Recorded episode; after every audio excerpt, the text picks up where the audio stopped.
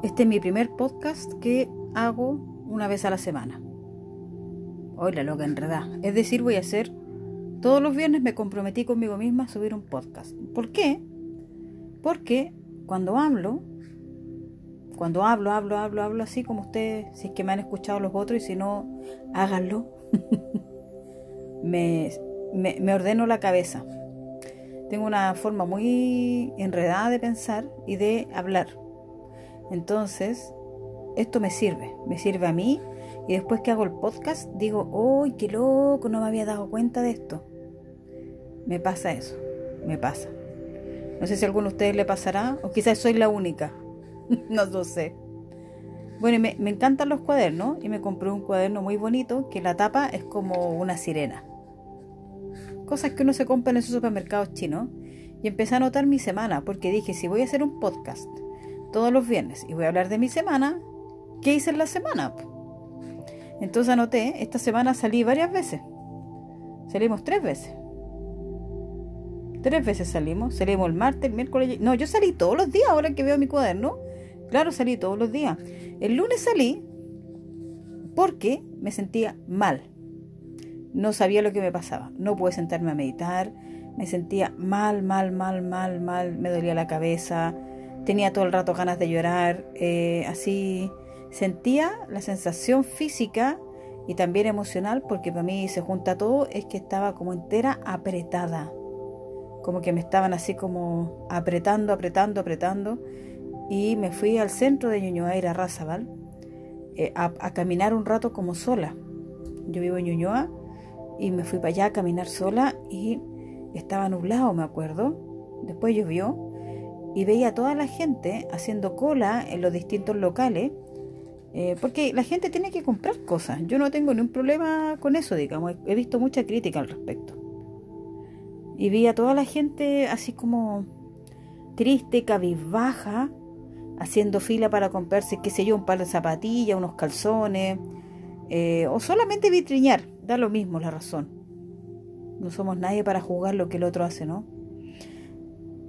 Y entré a una tienda, un supermercado chino bien bonito, que están la, las que son de Ñuñoa, ubican los carros, está al lado de los carros. Y ahí empecé a vitriñar cosas que no veía hace tiempo. Tenían puras cosas que uno compra, que después llegáis a la casa y decís, ¿para qué me compré esto? Típico de estos supermercados chinos. Y ahí encontré, me encantan los cuadernos, me encantan. Y me compré este cuaderno y dije, ah, ya, un cuaderno nuevo para usarlo para esto. Y ahí como pensando en otra cosa, como vitrineando, viendo lápices para mi hija que le gusta dibujar, compré unas cosas para mi escritorio, de mi consulta, dije, Mish, se me pasó un poco y llegué a la casa. Porque ¿qué pasa? ¿Por qué les cuento todas estas tonteras? Porque cuando amanezco mal o tengo días malos, que vaya que los tengo, yo digo, yo no soy esto. Yo no soy esto. Lo digo de los dientes para afuera, porque algo que yo hice, y quizás ya hice el podcast sobre eso, no tengo idea, no me acuerdo, que durante mucho tiempo me pregunté quién yo era. De hecho, le, los reto algo, la reto algo. Defínete en este momento a ti misma, a ti mismo, sin decir ni tu profesión u oficio, sin decir qué lugar ocupa en tu familia, sin decir tu nacionalidad, ni tu color político, ni tu sexo. Es difícil definirse cuando uno no puede decir soy profesora, soy médica, soy mamá, soy hija, soy chilena, eh, soy argentina, eh, soy de derecha, soy de izquierda, no sé, soy vegana, soy carnívora, soy católica, no sé, etcétera. Y eso me pasé harto tiempo. Y en esta cuarentena entendí que soy un alma infinita. Entonces, cuando yo me levanto y ando mal de ánimo, mal físicamente, que a mí me influyen las dos cosas, el ánimo y el físico, no siempre, pero en general, digo, yo no soy esto, no soy esta rabia, no soy esta ira, esto está de paso, yo soy una alma infinita, y, me, y lo voy pensando, repitiendo, sintiéndome mal, a veces sintiéndome con mucha rabia, eh, me cuesta manejar la rabia a mí, la verdad. Hasta que de repente, de pronto, algo pasa, se abre algo, una puerta, una ventana, qué sé yo, y lo entiendo, lo siento, ya no lo digo de los dientes para afuera, es una realidad. Y eso me pasó el lunes, que finalmente llegué a la casa y me sentía mucho mejor. Y el martes amanecí súper bien. Yo en general amanezco contenta en las mañanas, amanezco feliz, así como si duermo bien, amanezco muy contenta, así como no es que esté riéndome todo el día, pero amanezco contenta. Y eso me pasó el martes y toda la semana que ya amanecido contenta. Yo no amaneció con esta sensación de desazón, así como una sensación de chuta, que lata todo esto. Y entre medio repetirlo, yo no soy esto. Y todos los otros días salí eh, salí todos los días.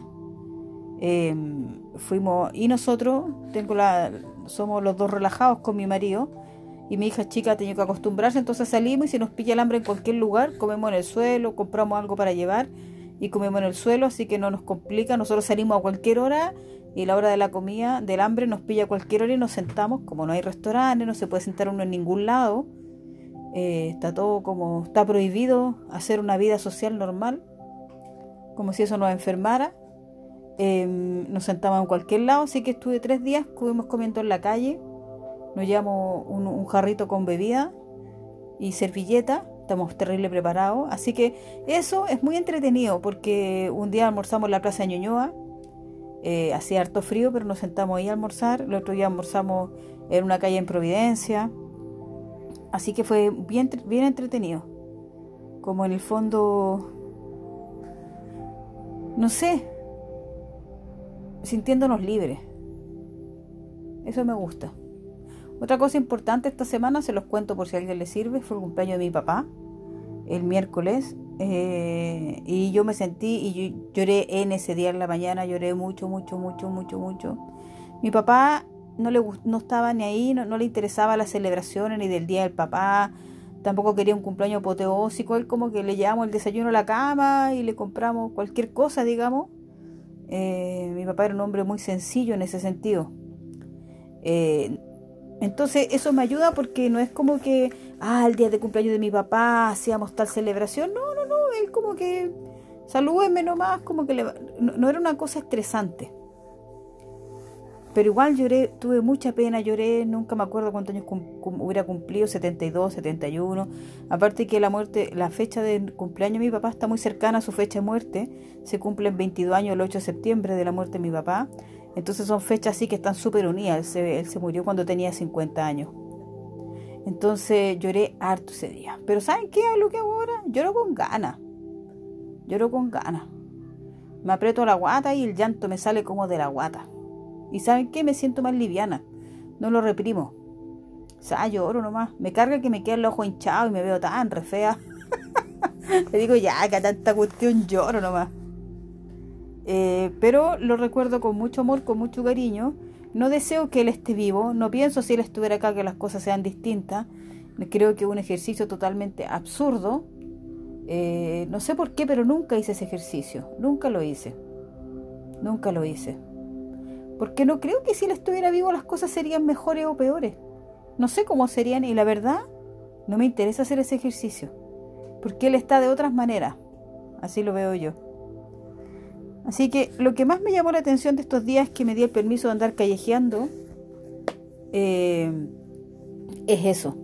Cómo la gente, cómo nos hemos acostumbrado, que es una lástima acostumbrarse, ¿no? No deberíamos nunca acostumbrarnos a que las tiendas estén cerradas, que hay que hacer cola, que te echen este gel en las manos cuando entras a un local que te las irrita caleta. A mí me, se me secan mucho las manos con esa cuestión, así que me, me, me compré una crema para la cartera.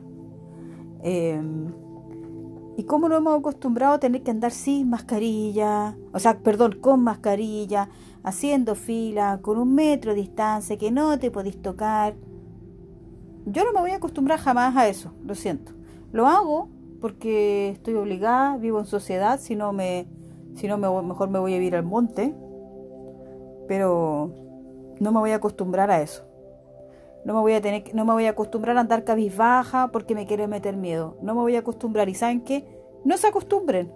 No se acostumbren. Porque puede que nos obliguen a usar mascarilla, nos obliguen a encerrarnos, nos obliguen a a no juntarnos con la gente que queremos. Puede que nos obliguen, ¿sí? Pero en la mente, en mi corazón, en mi alma, yo soy libre. Soy libre por derecho álmico. Así que no se acostumbren que esto esté de paso.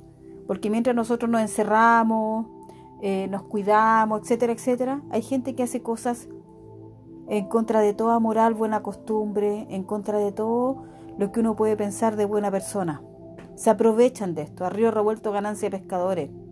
Entonces mientras uno cree que está encerrada, que está ayudando, están pasando otras cosas.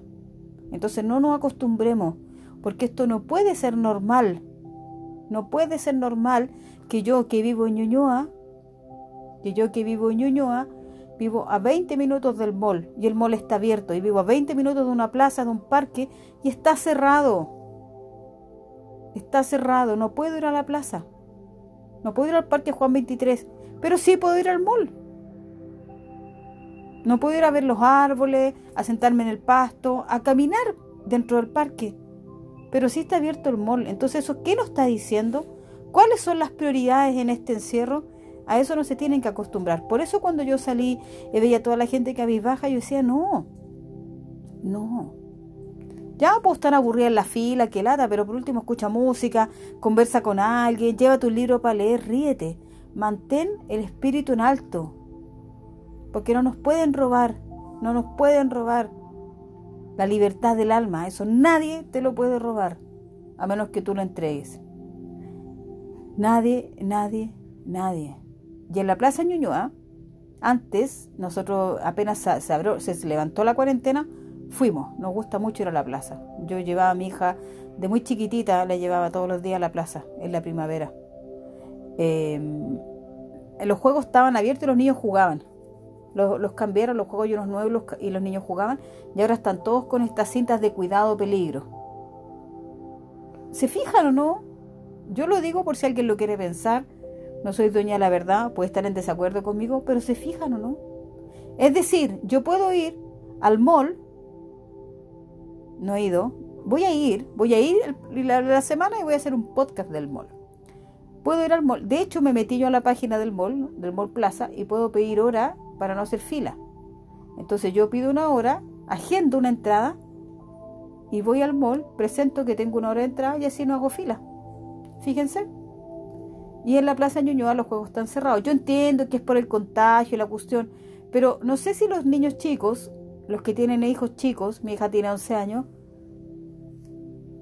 solamente importa su sanidad física, porque ellos necesitan ver a sus amigos, necesitan jugar, necesitan reír. Pero sí puedo ir con mi hija al mall, pero no puede jugar en la Plaza Ñuñoa. Entonces tú decís, algo no está andando bien, ¿no? Algo está pasando. Así que lo, la única reflexión que puedo dejar de esta semana, donde lloré harto, harto, harto, harto, hice una meditación muy bonita, gratuita vía Zoom, eh, que estuvo muy bonita, muy bonita de verdad. Increíble como en Zoom uno puede sentir lo que la otra gente siente. También eh, vi todas estas cosas y reflexioné y lo único que les digo es que no nos pueden robar nuestra alma. Eso nadie te lo puede robar, a menos que tú lo entregues.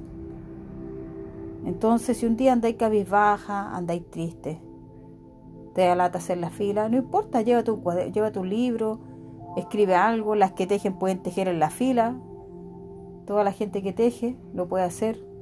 Eh, lleva tu audífono, escucha un podcast, escucha un audiolibro, pero mantén siempre tu alma en alto, porque no te la pueden robar. Y ya este sistema que está acá tan perverso, ¿no? donde es más importante ir al mall que ir al parque, que los niños jueguen y se rían, pero sí pueden ir al mall, acompañar a sus mamás a comprar o a sus papás o a sus abuelos, qué sé yo, ya va a caer este sistema y no sé cuál vendrá. Yo siempre soy una persona positiva, digo, no, lo que viene es mejor. Puede que me equivoque. Bueno, yo voy a estar aquí al pie del cañón. El sistema que, que haya, voy a estar aquí. Así que no se olviden que el alma no te la pueden robar, porque somos un alma infinita. Y nos pueden quitar los derechos primordiales, como salir a la calle cuando yo quiero, porque es un derecho básico. Me lo pueden quitar por un rato, mientras hacen cosas ahí escondidas, pero lo que no me pueden quitar es mi alma. Eso. Gracias por escucharme y el próximo viernes voy a hablar del mall. Voy a ir al mall. Voy a sufrir. No, lo voy a pasar bien. Y les cuento.